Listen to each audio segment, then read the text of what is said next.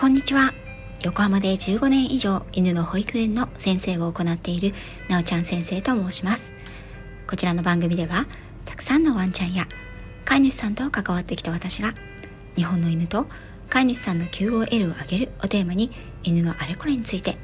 私個人の見解からお話ししています。時には子育てネタや留学時代や旅行の思い出などもお話ししています。さて今回から少しずつですが覚えている範囲でイギリスに犬留学をしていた時のことやその当時過ごしたイギリス時代のお話をしていこうと思います。そのテーマはイギリス犬留学思い出話と題していろんなテーマでお話をしていこうと思います。少し前に代々一つの家族が治める村オーバブリーでの狩猟の思い出というお話をしました。その時に狩猟に参加したメンバー全員がカーキや茶系のアースカラーの伝統的な衣装を身にまとっていたのに対して私だけが青系のコートに水色の長靴でかなり浮いていたという話をして皆さんの印象に残ったようなので今回はそちらをサムネにしました。すっぴんでねあの内裏振り構わない感じのサムネになってるので ちょっと恥ずかしいんですけどまあこんな感じで毎日過ごしておりましたよ。今回は気になる水色長靴の謎とその後の後日談をお話ししていきたいと思います。もしその話聞いてないよとか聞いたけど忘れちゃったという方は概要欄に前回の水色の長靴のお話を URL を貼っておきますのでそちらも聞いていただけたら嬉しいです。イギリスに犬の勉強のために留学が決まった時ホームステイ先の師匠から言い渡された持ってくるものというのは決して多くなかったんですが長靴だけは必ず持ってきてと言われていました。横浜の港側に住んでいた女子大生の私私にとって長靴というのは小学生以来履いていないと言っても過言ではなかったんですね。当然イギリス留学1年前に行った世界一周の船旅の時にも長靴なんて一度も必要なく雨で靴が濡れたら他の靴を履けばいいじゃないぐらいの感じで過ごしていたものです。なので名指しで長靴を持ってきてと指定されて私は困りました。しかも今と違って20年前20年以上前ですねはおしゃれ長靴やレインシューズなんてものはなかったと思います。長靴といえば魚屋さんとか花屋さんとか小学生とかが履いているぐらいのイメージでした。いやもしかしたらあったかもしれませんけどね。なので私が長靴を持ってこいと言われた時買いに走った先は靴屋さんではなくてホームセンターでした。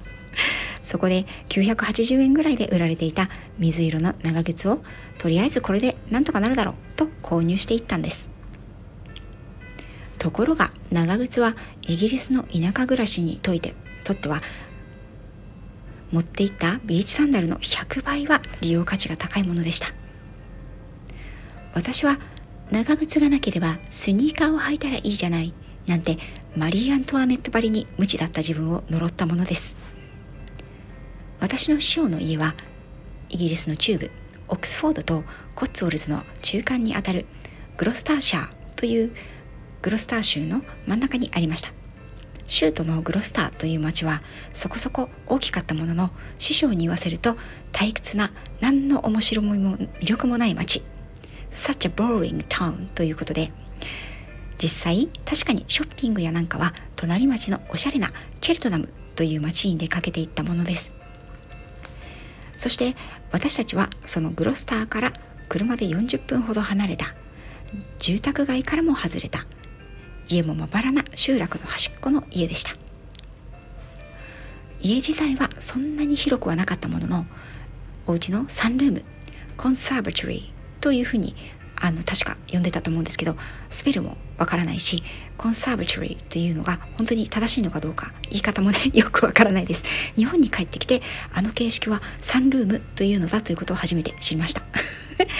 そこから見渡す庭の敷地は見渡す限りの緑。そして突き当たりは森。その向こうは丘でした。師匠は私が来る数年前まで馬を飼っていて自身も乗馬を趣味としていたんです。家には当時犬7頭鶏5羽猫1匹と羊3頭がいて馬の代わりに広々としたパドックと呼ばれる牧草地には羊がのんびり草を食べていました。私は大概朝起きて朝起きてですね7頭の犬たちを森に散歩に連れて行く役目をしていたんですがあまりに雨がひどかったり遠征した翌日で犬も人も疲れている時などはこのパドックで犬たちを歩かせたり走らせたりする散歩をしていました。パドックといってもゆっくり一周すれば10分から15分以上はかかっていたと思います。ご存知の方も多いかもしれませんがイギリス中部は夏は乾燥していて冬はひたすら雨が多いです。そして田舎での犬たちとの生活はアスファルトではアスファルトできれいに舗装されている箇所を歩くなんてことがはるかに少ないですから。雨のシーズンは言わずもがな毎日毎日泥と土の中を歩くわけです。たとえ乾燥している時期でも何を踏むか分かりません。一見ただの土とかぬかるみに見えてもそこがぐちゃぐちゃのちょっと底なし沼的な感じになっていたりとか野生動物の糞や死骸羊や犬の排泄物腐葉土巨大なミミズなどをガンガン踏み緑の草のシーズンは樹木の液体がべったりつきます。お分かりですか？粋な綺麗なスニーカーはここでは高級ハイヒールと同じぐらい役に立たないわけですね。私はすぐに長靴様のありがたさを実感することになりました。何たって長靴は汚れてもすぐに洗えるし水を通さず茨とかねトゲの生えた草とか折れた木というのが突き刺さってくるということもなく足首を守ってくれる強い味方でした。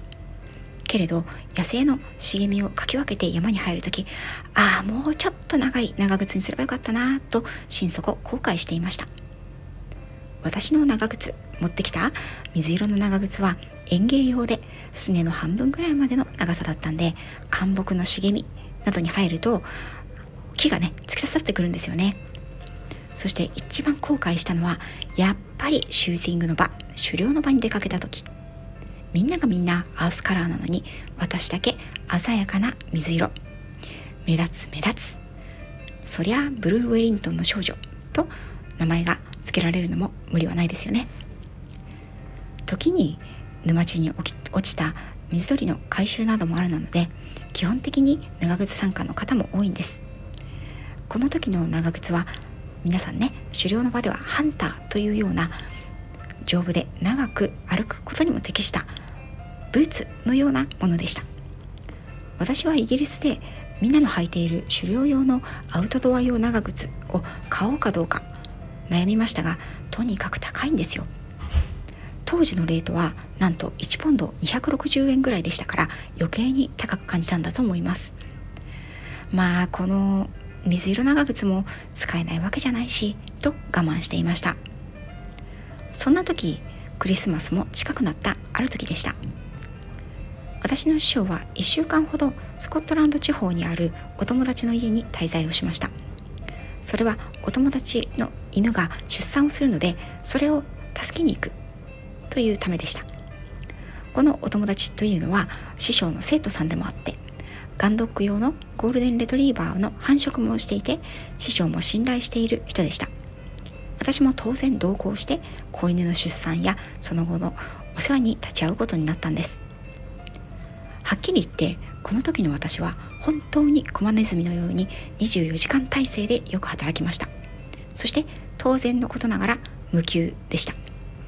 なぜならワーキングビザを持っていなかったので全てが無給労働なんですよね。今じゃ考えられないですけどね。